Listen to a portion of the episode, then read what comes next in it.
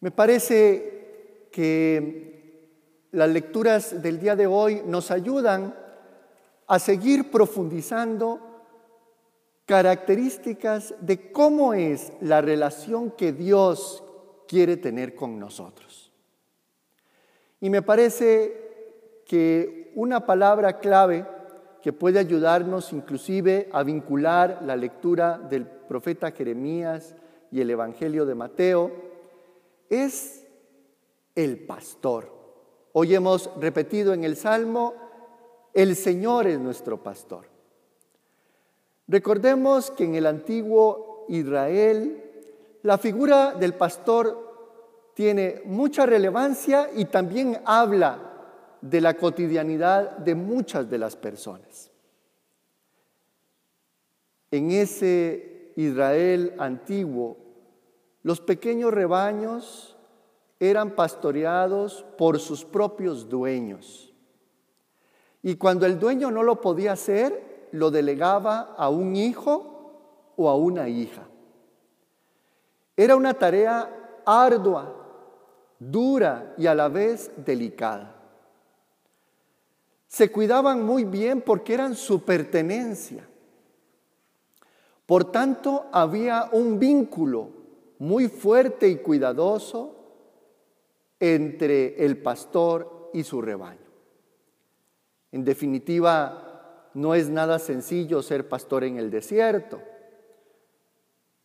Andar buscando los pastos, los abrevaderos, librar al rebaño de los ladrones, de los animales de rapiña. No es nada sencillo hacer que un rebaño crezca de manera saludable. Es un trabajo arduo. Es hermoso pensar a nuestro Dios como un pastor del cual somos pertenencia de Él. Por eso hay un vínculo tan fuerte, tan amoroso, tan tierno, tan arduo y tan delicado. Hoy hemos escuchado en la primera lectura de los primeros capítulos del profeta Jeremías una crisis del pueblo de Israel, otra crisis. En este caso estamos en el 587 antes de Cristo. En medio de esa situación, en medio de una crisis de todo tipo, sale otra vez el, el Señor como un pastor y dice, escogeré uno de cada ciudad, dos de cada familia, y les haré acompañar por un pastor a la forma de mi corazón, que les apaciente con sabiduría y con prudencia.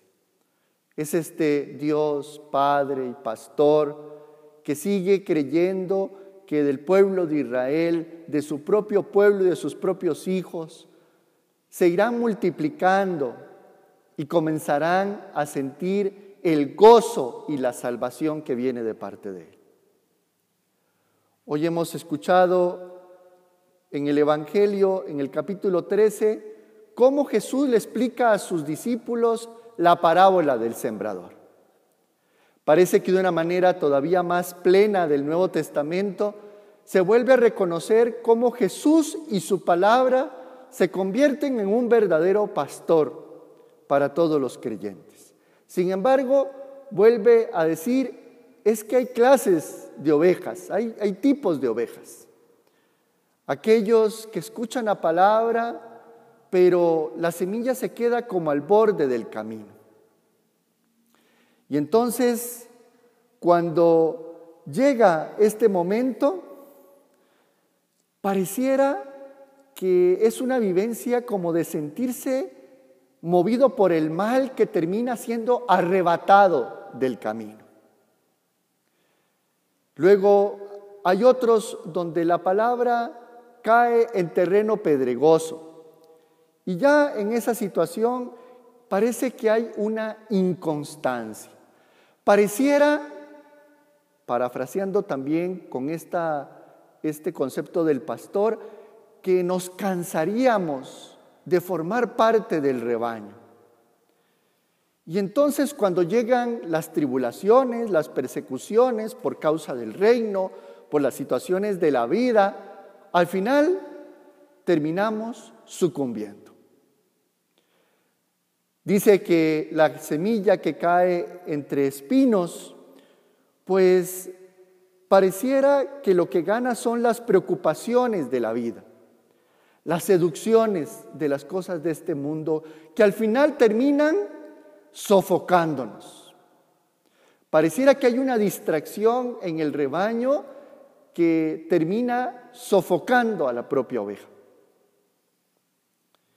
En cambio, aquellos que realmente se dejan cuidar por el pastor, con su trabajo arduo, su trabajo delicado, amoroso y tierno, comienza a convertirse en un rebaño saludable